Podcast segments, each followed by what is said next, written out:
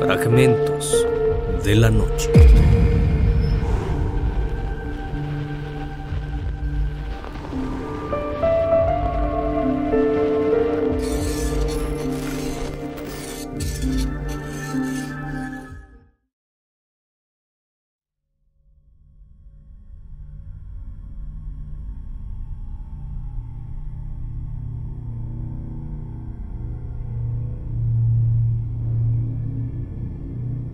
Corría el frío invierno del año 1970.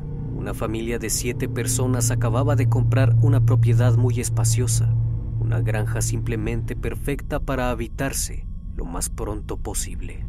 Todo parecía tranquilo y encantador, hasta que notaron a los vecinos que miraban extrañados y rumoreaban entre ellos, lo que se podía decir que era insólito, pues nadie conocía a los nuevos propietarios la persona que vendió la propiedad concluyó el trato diciendo, deja las luces encendidas por la noche. Fragmentos de la noche. La familia Perrón, la cual estaba conformada por Roger y Caroline, junto con sus cinco hijas, Abril, Andrea, Cristina, Cynthia y Nancy se mudaron a su nueva casa en enero de 1971. Con mucho esfuerzo habían logrado adquirirla, pues habían invertido todo su dinero en ello, para que las pequeñas tuviesen un lugar grande y espacioso para su crecimiento. Pero una vez que estaban instalados, comenzaron a ver cosas extrañas y perturbadoras, pues a propias palabras de una de las hijas mencionó, mi madre solo quería conseguir un lugar en el país para criar a sus hijos es un lugar extraordinario. Empezamos a ver espíritus. Tan pronto como nos mudamos a la casa, la mayoría de ellos eran benignos y algunos de ellos ni siquiera parecían darse cuenta de que estábamos ahí. Ocho generaciones vinieron y murieron en esa casa antes de nuestra llegada y algunos de ellos nunca se fueron. Las primeras manifestaciones eran inofensivas. En los dormitorios de las niñas los objetos se movían de lugar constantemente, en especial los juguetes, lo que las hacía pelear constantemente. Esto provocó crisis nerviosas en Caroline, su madre, que no entendía cómo sus hijas pasaron de un comportamiento tranquilo a estar completamente fuera de control. Al notar que esto estaba afectando a su madre, las niñas comprendieron que tal vez los fantasmas de niños que habitaban en su casa tomaban los juguetes y los desordenaban, por lo que decidieron que los compartirían con ellos para evitar los malentendidos. Por las noches al dormir, notaban que una mujer les daba un beso en la frente y las arropaba, hasta que una de las hermanas menores notó algo singular. La mujer que me besaba por las noches huele a flores y frutas, mientras que mamá huele a jabón. Solo uno de los espíritus se mostró a Abril y se presentó con ella un niño pequeño quien en vida se llamaba Oliver Richardson, y se hicieron amigos. Las presencias que hacían apariciones en las habitaciones de las pequeñas parecían ser amigables e inofensivos. Había uno de ellos que le gustaba mirarlas jugar, pues aparecía por los pasillos o en la cocina, apoyándose en alguna puerta, sonriendo de una forma bastante extraña. En cuanto trataban de hacer contacto visual con él, se desvanecía.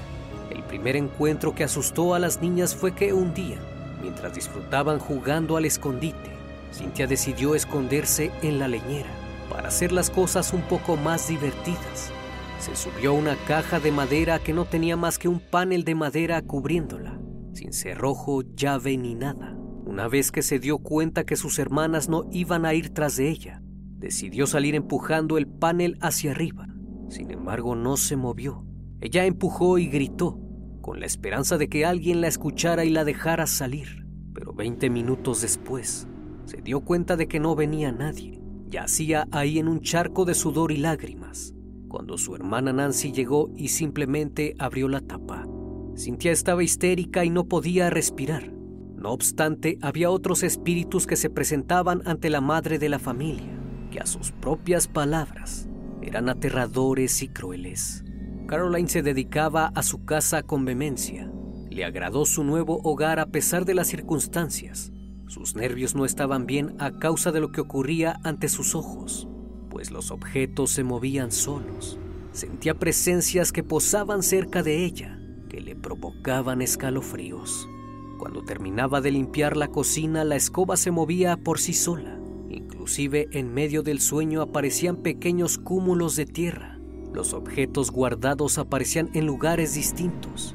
La madre creía seriamente que se estaba volviendo loca pues al relatar estos hechos a su marido, él decía que simplemente no le interesaba o que se estaba imaginando cosas, pues aparentemente a él no le había sucedido nada extraño en su estadía, aunque por las noches eran claros los ruidos de portazos y los susurros espeluznantes que no pasaban desapercibidos.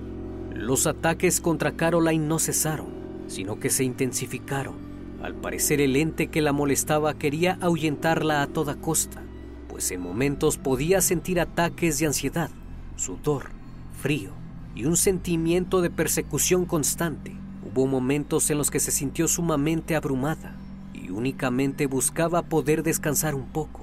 Era demasiada la carga que ahora se le presentaba y no se sentía apoyada por su esposo, quien iba a trabajar lejos y al volver a casa solo deseaba acostarse y repetía constantemente a su familia que no quería escuchar historias absurdas de fantasmas. Un día Caroline estaba recostada en un sillón, cuando el sueño comenzó a vencerla. De pronto sintió que una fuerza extraña y pesada se posó sobre ella. Los nervios se acumularon y sintió mucho pánico. De pronto sintió un fuerte dolor punzante en una pantorrilla. Cuando se revisó notó una especie de piquete que se tornó rojo por lo que se levantó y buscó a algún animal que pudiese haberla picado, pero no encontró nada y la casa estaba limpia. Ella lo describió como un círculo perfectamente concéntrico, como si una gran aguja de coser le hubiera atravesado la piel. Cansada de tantos sucesos extraños, la mujer buscó ayuda en los archivos de historia para hallar los antecedentes de la granja y encontró datos perturbadores. Ocho generaciones de una familia extendida vinieron y murieron en esa casa antes de la llegada de la familia Perrón. Seguramente ellos nunca se fueron. El libro negro de Burville, el antiguo libro de registros públicos de la ciudad, revela que en el transcurso de su existencia, la propiedad había sido sede de dos autoprivaciones de la vida por ahorcamiento, uno por envenenamiento, el abuso y el asesinato de Prudence Harnold, de 11 años, dos ahogamientos y el fallecimiento de cuatro hombres que murieron congelados, además de otras trágicas pérdidas correspondientes a la familia Arnold. Al parecer uno de estos espíritus no deseaba que la madre de familia estuviera en la casa, ya que ella era la única que recibía ataques de este tipo. Solo a ella la habían atacado abiertamente y no sabía qué hacer.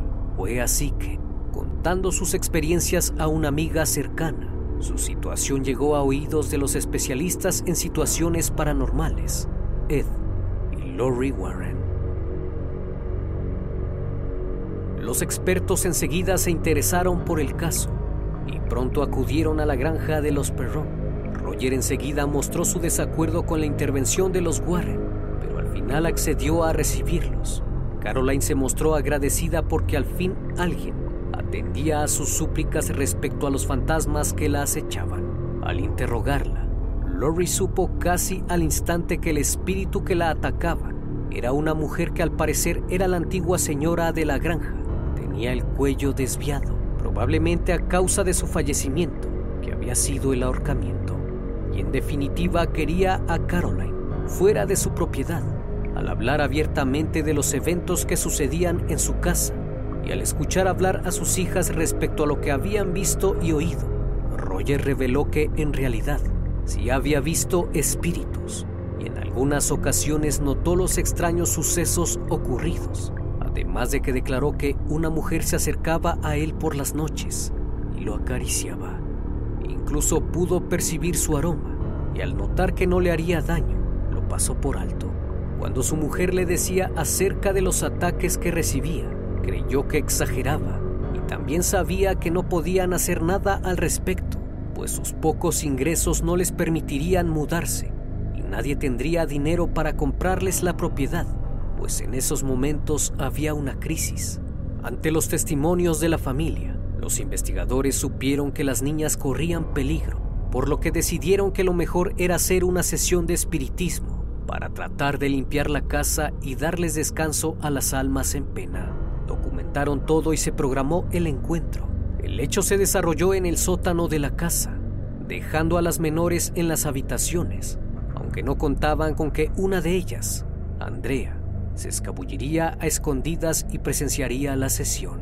Todos se sentaron alrededor de una mesa y se tomaron de las manos. Estaban con los ojos cerrados y concentrados, cuando la señora Warren pudo ver el espíritu de aquella mujer y reveló un nombre Betsabé. Dijo que estaba enojada con la presencia de Caroline, pues ella, a pesar de ser un fantasma, aún se sentía dueña del hogar y estaba celosa de su presencia además de que estaba interesada en Roger. En un momento inesperado, algo tomó posesión de Caroline, pues comenzó a hablar palabras en un lenguaje extraño y levitó en su silla, para de pronto salir arrojada contra una pared con gran fuerza, dando un grito desgarrador, lo que hizo creer a los demás que había sido asesinada por el espíritu. Al momento acudieron a auxiliarla Afortunadamente solo había recibido un mal golpe. Esta manifestación enfureció a Roger, quien muy a su pesar siguió aceptando la ayuda de los Warren, pues deseaba expulsar el mal de su casa.